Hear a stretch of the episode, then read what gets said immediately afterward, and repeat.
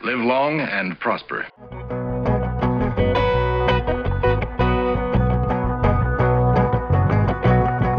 Olá, saudações. Então, hoje, boa tarde. Dá para ver a luz lá atrás, então eu tô gravando aqui no período vespertino. Finalzinho da manhã, comecinho da tarde, não almocei ainda, então bom dia para alguns, boa tarde para outros. Boa tarde, Léo.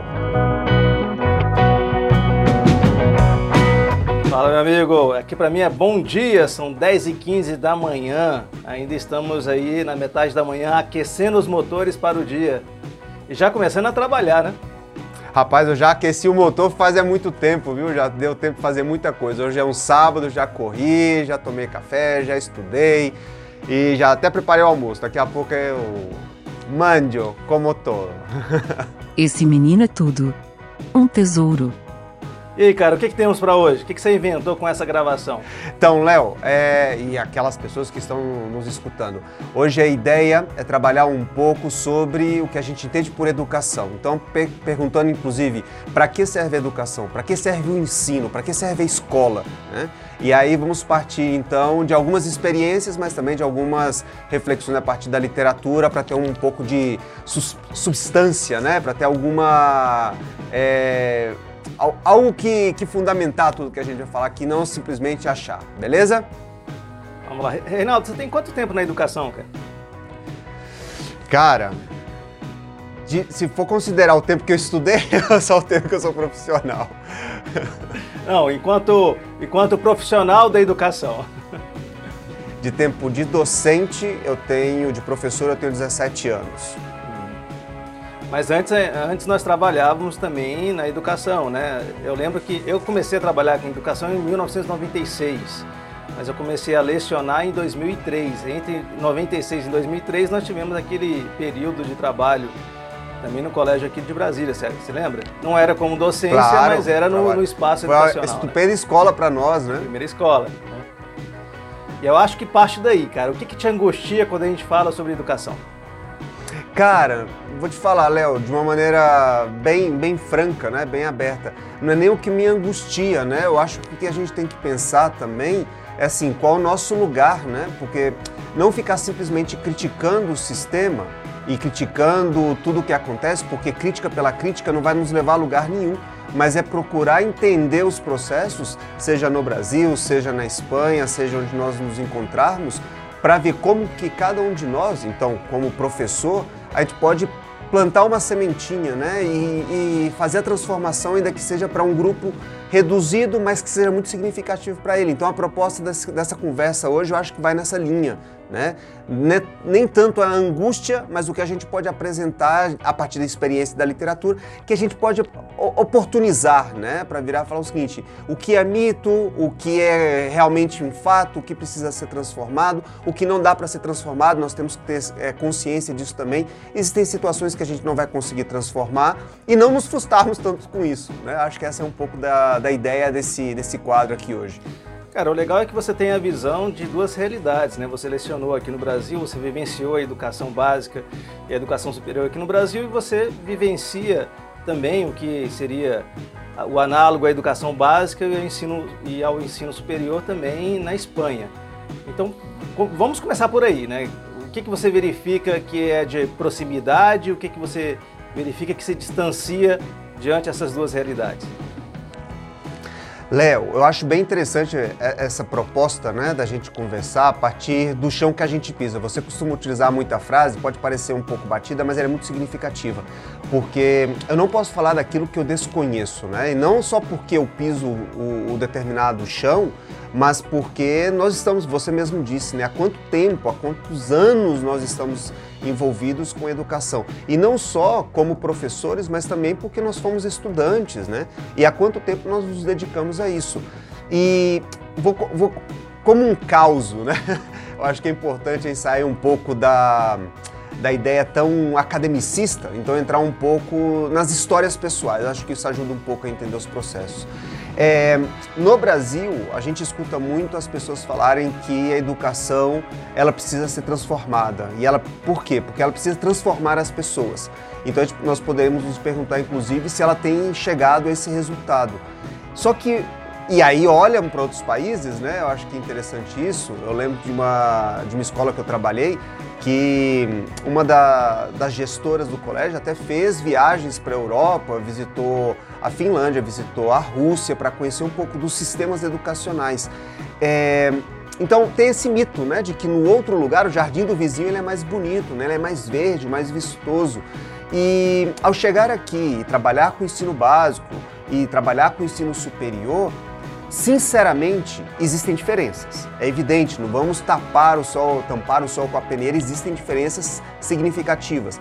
Mas na essência, o que eu vejo é, é uma semelhança, porque assim, eu escuto também reclamações muito parecidas com o que eu escutava no Brasil, de que há muito conteúdo e pouca reflexão, que as universidades não preparam bem os estudantes para a vida, que a, o sistema educacional ele está preparando o estudante simplesmente para aprovar um, um, um, vestibular. Aqui também tem algo semelhante a vestibular. Então, acho que é importante a gente discutir o que é o mito, o que é, é, é evidência e o que a gente pode transformar no nosso cotidiano.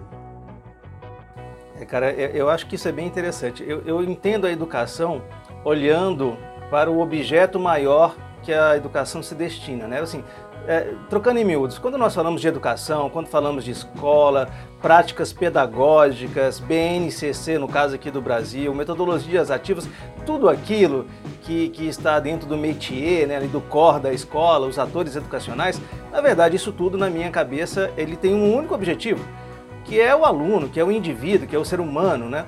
A educação, é, é, ela compõe uma situação tão essencial na nossa vida, tão importante, é, que ela realmente é definidora de vidas, né? É, por exemplo, a gente tem na filosofia a gente tem uma frase do Epiceto muito conhecida, né? Só a libertação. É, na filosofia a gente tem uma frase do Epiceto que é muito conhecida, né? Só a educação liberta. E eu, eu acredito muito nisso. E não é só liberta dentro da dimensão é, de consciência, não. Eu acho que ela liberta também na dimensão é, material, na dimensão de projeto de vida, na dimensão de sobrevivência, inclusive. Né? E aí você tem vários pensadores que tratam sobre isso, mas vamos pensar na situação mais prática. Né?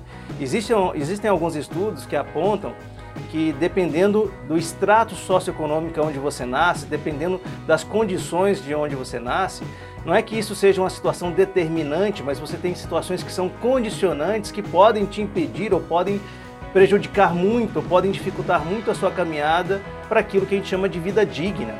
Eu não estou falando de riqueza, não, vida digna de fato, de você ter acesso a condições mínimas de sustentabilidade. E me parece né, que a, a, a caminhada, o rumo, a, o, o trajeto para você chegar nessas condições mínimas de, de, sobrevivência, de vida, passa pela educação. Então a educação ela permite que uma pessoa de um determinado extrato ela consiga galgar espaços dentro de uma realidade que é uma realidade extremamente competitiva. É, é o que o, o Max Weber coloca como chance, né? é a chance que, diante a todas as dificuldades da sociedade, você consiga superar essas variáveis condicionantes e você consiga caminhar para aquilo que é uma situação de vida digna. Então é, é, pela educação que a gente tem a capacidade de superar esses obstáculos sociais. Né? É pela educação que a gente tem é, é, uma capacidade, como a Florestan Fernandes comenta, de enfeitar os nossos destinos, né? de enfeitar a nossa vida. Né? É muito interessante essa, essa posição. Porque você imagina, né, cara? Uh, imagina uh, a maior parte da população ela está em uma situação material que não é de abundância. Eu estou falando aqui de Brasil, você está na Espanha, mas assim nós temos uma grande parte da população que tem aí é, um acesso material que é limitado. Como que como que você pode reverter essa situação? Então eu parto da linha que é por meio da educação que você vai reverter, ou que você tem pelo menos a chance de reverter essa situação, a chance de você enfeitar o seu destino. Se não for pela educação, quais são as outras possibilidades? Quem não enxerga isso na educação vai para o caminho do crime, vai para o caminho da, das situações ilícitas, enfim, vai para um outro caminho que não é um caminho saudável, né? Léo, concordo muito com o que você está dizendo. Assim, quando você fala de dignidade, eu acho que isso é fundamental, né? Então, se nós pensássemos até na história da educação, que depois, em outro momento, a gente pode discutir e conversar um pouquinho sobre isso, mas eu acho que você tocou no, em dois pontos muito significativos. Primeiro, dignidade, né? Qual é o objetivo do sistema educacional, qual o motivo de, da existência de escolas, de universidades e, e, a questão da materialidade, né? da, como você coloca, do acesso material. Então, isso eu vou dividir em duas partes, como eu entendo. Você falou é, no sentido de gerar né? recursos materiais, mas existe um outro fator também, que é dentro do próprio sistema educacional, uma, uma defasagem né? entre o que é o acesso de, de algumas pessoas a, aos recursos mínimos da aprendizagem. Então, até algum tempo atrás, você estudou isso na tua dissertação de mestrado, é, e um pouco também no doutorado, quando você falava da, da, da, do mundo virtual, né? que naquele momento que você escreveu a dissertação, parecia ser a panaceia, que o mundo digital poderia preencher lacunas. Aí tem até um autor que eu conheci através de você, que é o Enguita, é, apesar dele ser espanhol, que eu acho muito interessante, ele tem um texto muito, muito rico quando ele fala do que seria o, o vazio da tecnologia, né? o vazio digital.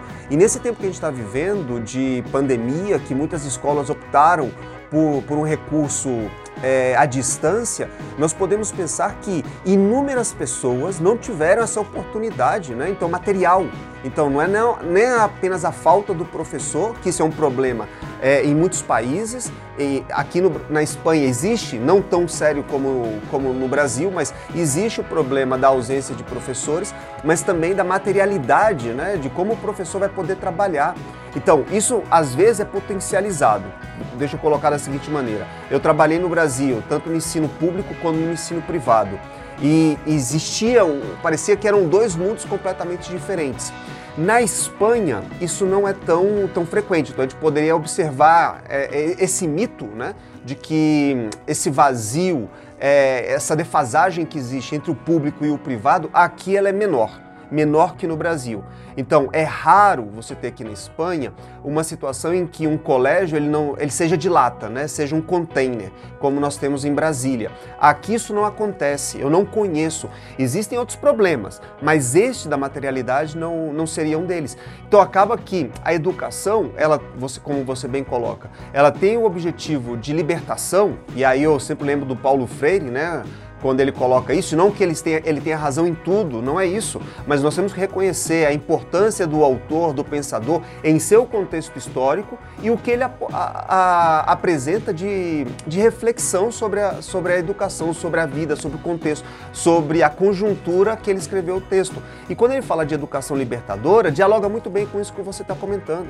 Quando você fala que a, a materialidade ela pode vir através da própria educação, existem dados para mostrar isso tem uns, alguns dados que eu inclusive mostrei para meus alunos de, de educação profissional aqui. Eu falava, olha, a chance de uma pessoa de ensino básico, e aí vamos colocar é, ensino fundamental e ensino médio, não funciona assim na, na Espanha, mas algo parecido. Depois a gente pode até explicar como funciona aqui. É, as pessoas que têm o que, o que seria equivalente ao ensino fundamental, elas têm maior probabilidade de entrar numa situação de, de miséria que uma pessoa que tem o um ensino médio. E esse número diminui quando a pessoa tem uma graduação. Então, chega um momento que se estabiliza. Então, você até mesmo apresentou dados numa determinada vez que, que mostrava isso, que chega uma estabilidade. Nós fizemos uma pesquisa no projeto Colaborar que mostrava um pouco isso também, né? Então, que às vezes as pessoas imaginam que ter uma graduação vai oportunizar ela, a, para ela uma, uma vida sabe, de, de luxo de, de muitos recursos, quando a realidade já não é mais essa. Isso era uma realidade para aquelas pessoas que viviam ah, nos anos 80, que uma graduação era suficiente. Hoje em dia não é mais. Mas ainda assim, a pessoa que tem estudo ela tem uma maior oportunidade de ter um trabalho, ainda que seja um trabalho simplesmente de subsistência. É, cara, eu, eu acho que a gente passa por várias situações de complexidade quando a gente vai falar sobre educação, né? Quando a gente fala sobre educação, nós podemos, por exemplo, falar sobre políticas públicas para a educação. E aí você teria uma, uma série de situações, de lacunas, que você poderia apontar de situações de oportunidades. A gente pode entender como Darcy Ribeiro entendia que, que a falência da educação no país não é uma incompetência, mas sim é um projeto. Você pode ter vários entendimentos nessa dimensão, que é uma dimensão política sobre o sistema educacional. Você pode ter uma outra dimensão, que é a dimensão é, da operação, vou chamar de operação, que é, que é a dimensão da praxis educacional, que é a dimensão da sala de aula, da rotina da escola. E aí você tem duas realidades que são totalmente diferentes, inclusive nas suas narrativas, né? Você pega as escolas privadas no Brasil, no Brasil 20% das escolas que nós temos de educação básica são privadas, é, nós temos 181 mil escolas, segundo o último censo, então você imagina 20% disso como escolas privadas, mas a maior parte são escolas públicas. As narrativas das escolas públicas e a narrativa das escolas privadas são diferentes, bem como a sua operação, como que funciona, como é que é a relação das coordenações, diretores, professores ali. É claro, tem obviamente semelhanças, porque o espaço é o mesmo, né, o mesmo campo, mas tem uma série de outras coisas que são bem particulares, dentro do que é escola pública, dentro do que é escola é, privada. É, você tem a dimensão do próprio professor, da docência, e aí você pode caminhar desde a formação, até do momento da fase. O, o ele trata muito dessa questão das fases do professor, em que momento de vida de carreira ele está e como que isso impacta a entrega dele. Essa também é uma dimensão importante que você pode falar da educação. Eu estou colocando aqui três grandes é, espaços né, que são extremamente complexos, cada um desses espaços é extremamente complexo por si mesmo. Mas tem uma quarta dimensão que eu queria abordar, que é a situação de futuro que é, que, é, que é a situação de sobrevivência, que é a dimensão da própria constituição do ser humano dentro do processo de aprendizagem. Você estava lendo lá também o livro do Harari, o Sapiens, e, e, você vai se lembrar ali logo na introdução, quando ele fala das grandes revoluções da espécie humana, que distingue é, o Homo, Homo sapiens sapiens de outros é, modelos, de outras espécies de hominídeos. Né? E uma grande revolução foi a revolução cognitiva, que aconteceu há 70 mil anos atrás. Então, a nossa capacidade de analisar informação, de, de verificar contextos, de verificar cenários, é que apontou um desenvolvimento é, material, um desenvolvimento, inclusive científico, ao longo da nossa história de humanidade, capaz de nos trazer aonde nós estamos agora. Né? Se você for pensar, pegando ali a fala do Harari, né? A revolução cognitiva tem 70 mil anos, a revolução agrícola tem 12 mil anos, mas a revolução científica tem apenas 500 anos.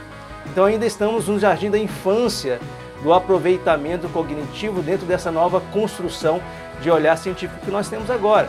Então nós não, nós não, não nos aproximamos do ápice disso, mas ao mesmo tempo você tem a tecnologia que está transformando e acelerando esse processo cognitivo também.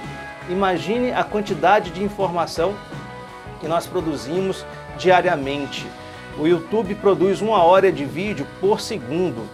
Nós produzimos mais informação nos últimos três anos do que em toda a história da humanidade. Qual que é o impacto disso? E por que eu estou falando disso tudo? Porque a capacidade ou a incapacidade de lidar com esse volume informacional, né, a capacidade ou incapacidade de se trabalhar nesse cenário, vai definir em alguma medida ou em grande medida o papel que nós teremos no futuro. E aí, dentro dos vários espaços, dentro do espaço profissional, dentro do espaço familiar, dentro do espaço cotidiano. É, nós conversamos muito, temos um vídeo sobre isso lá no nosso canal do YouTube. Mas, por exemplo, os grandes é, centros de pesquisa, o IPEA e outros centros de pesquisa apontam que nós teremos uma mudança na forma de, tra de trabalho bem, é, bem forte nos próximos 10 anos, nos próximos 15 anos. A automação, a inteligência artificial chegaram aí e vão ficar. Então pode ser que daqui a algum tempo nós temos uma, uma reversão no modelo de trabalho onde teremos uma grande quantidade de desempregados. No Brasil hoje nós temos 14,6% desempregados, mas nós temos quase 6 milhões de desalentados. O desalentado é aquele que não consegue nem se imaginar dentro de uma forma de trabalho é, remunerado. E imagine daqui a 10, 15 anos, aonde cada vez mais será exigido uma capacidade cognitiva, uma capacidade de análise de informação para poder se inserir, entre outras coisas, no mercado de trabalho. E qual é a preocupação que eu tenho quando eu penso nesse futuro e quando eu vejo a escola e a educação agora? Será que a escola e a educação está preparada para formar esses indivíduos para esse futuro? E veja, eu estou colocando só na dimensão do trabalho. Imagine nas outras dimensões que nós temos da vida, né? Léo, acho fundamental isso tudo que você falou. Quando você coloca, por exemplo, da revolução cognitiva, da a revolução científica, eu acho que isso é o fundamental, né? Muitas vezes no Brasil nós ficamos discutindo muito a questão do conteúdo, quando o conteúdo na verdade deveria ser secundário, né? Então, quando você fala da revolução científica, nós poderíamos lembrar que o conteúdo aí não é o importante, é dar as ferramentas para que tanto os professores como os estudantes possam desenvolver o seu próprio pensamento. Quando você apresenta a questão da quantidade de informação que nós geramos e mesmo assim, onde está tanto avanço na nossa vida cotidiana? Existe, é evidente que existe, né? Ah, existe a, a, a, velocidade da comunicação. Ontem a, a sonda da, da NASA chegou a Marte e as imagens já estão no Brasil, já estão no mundo, né? Então isso são avanços. Mas assim, para nós que, que somos ah, homo sapiens normais, corriqueiros, a gente precisa da ferramenta para desenvolver o conteúdo, né? para relacionar as informações. Eu, eu costumo pensar o seguinte: a fórmula física, sem saber aplicá-la, não serve para nada, só que nós somos massacrados com as fórmulas físicas. Então, saber a data e o nome de determinado personagem não vai mudar nada na vida da pessoa. O que ela precisa saber é refletir e saber diferenciar o que foi o contexto histórico de um determinado personagem e o que é o mundo atual, contemporâneo, entendendo o processo. Só que isso leva mais tempo e a gente fica muito preso ainda na questão do conteúdo. E aí eu acho que aí que nesse ponto existe uma convergência no Brasil e na Espanha. Né? Aqui eu também escuto educadores, pensadores comentarem que não é necessária apenas uma reforma na, no sistema educacional, é necessária uma revolução. Só que isso fica muito no plano das ideias. É que cada professor, dentro do seu espaço, ele pode realizar uma pequena revolução. Então, não vai mudar o sistema, mas ele vai mudar a, situação para aqueles estudantes com, com os quais ele está trabalhando. E vai fazer a diferença para aqueles estudantes. E não simplesmente apresentar a fórmula, a data ou o nome do personagem. Ok? Então, é, da minha parte, para a gente não alongar muito essa conversa, eu acho que tem muito o que discutir ainda, tem muito o que apresentar e é importante nós escutarmos também aquelas pessoas que têm muito a oferecer. Educadores e não educadores. Afinal de contas, todos nós queremos o, o bem coletivo e é para isso que nós estamos aqui, colaborando um com o outro, escutando o outro, ainda que divergente, ainda que eu não concorde com a linha de pensamento dele, é importante eu escutar. Isto faz parte da revolução científica também e faz parte do sistema educacional em qualquer lugar do mundo, ok? Então, da minha parte, um grande abraço e a gente continua discutindo isso em uma outra oportunidade, beleza? Rinaldo, obrigado aí pelo bate-papo, bom almoço e a gente se encontra aí em outros momentos. Um grande abraço.